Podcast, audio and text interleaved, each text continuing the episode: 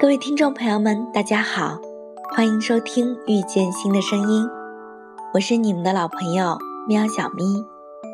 今天想与大家分享几个关于动漫的小故事，希望你们能有一个好心情。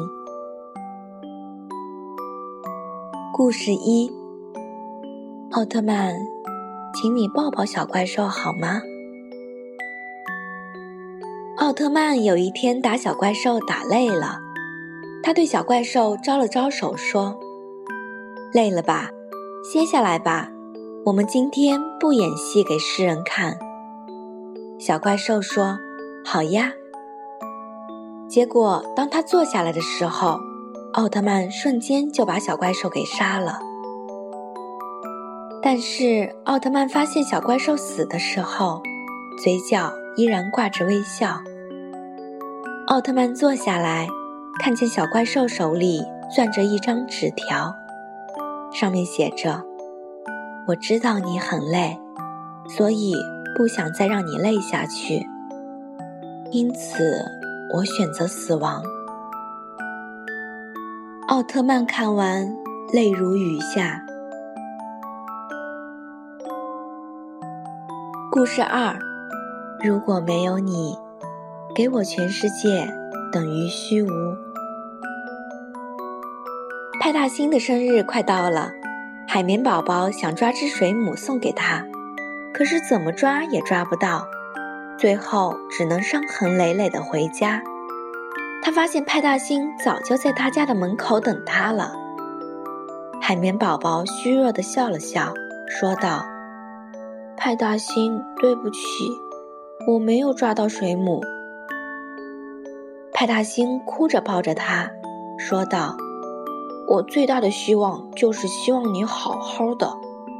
海绵宝宝听完这句话，幸福的笑了。故事三，是不是只要跟你一样，你就可以爱上我？又是新的一天，阿狸无聊的出去闲逛，他看到了一只兔子，很漂亮，很可爱。阿狸很喜欢它，他走到兔子面前说：“我喜欢你。”兔子说：“你耳朵好短，我不喜欢你。”阿狸伤心的走开了。他用夹子把自己的耳朵夹在晾衣绳上，想把自己的耳朵拉长，因为他发现，他不是喜欢兔子，而是爱。爱到了可以为他改变的地步。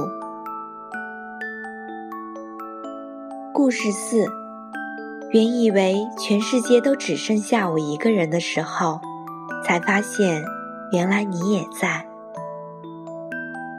当全世界都毁灭的时候，海绵宝宝原以为派大星会跟他牵着手一起死亡，只是没想到。当他来派大星家找他的时候，派大星已经带着所有的东西逃走了。海绵宝宝心里很难受，很难受。他看着最后的落日，心里一切变得很平静。后来他发现旁边有个影子，原来是他的蜗牛小蜗。海绵宝宝抱着小蜗。一起迎接着死亡。不过到最后，海绵宝宝是幸福的。故事五，我害怕我心碎的时候没有人帮我擦眼泪。他想要一个奥特曼，做一些他做不了的事。难过的时候帮他擦擦眼泪，不会去打小怪兽。就这样。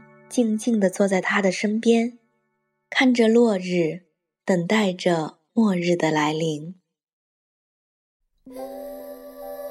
节目的最后一首《水果篮子》的主题曲送给大家，感谢您的收听，我们下期再见。